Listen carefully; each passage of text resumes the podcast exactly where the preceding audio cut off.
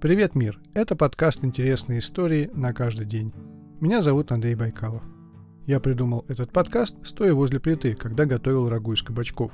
Руки заняты, а голова нет. Скучно. Поэтому, чтобы не скучать, я решил рассказывать истории. И самому полезно узнать что-то новое, и другим рассказать. Включайте интересные истории, когда занимаетесь фитнесом, едете в автомобиле, катаетесь на велосипеде, гуляете с собакой и так далее. Всем добра! И скоро выйдет первый выпуск. Это будет история о том, как появился Робинзон Крузо.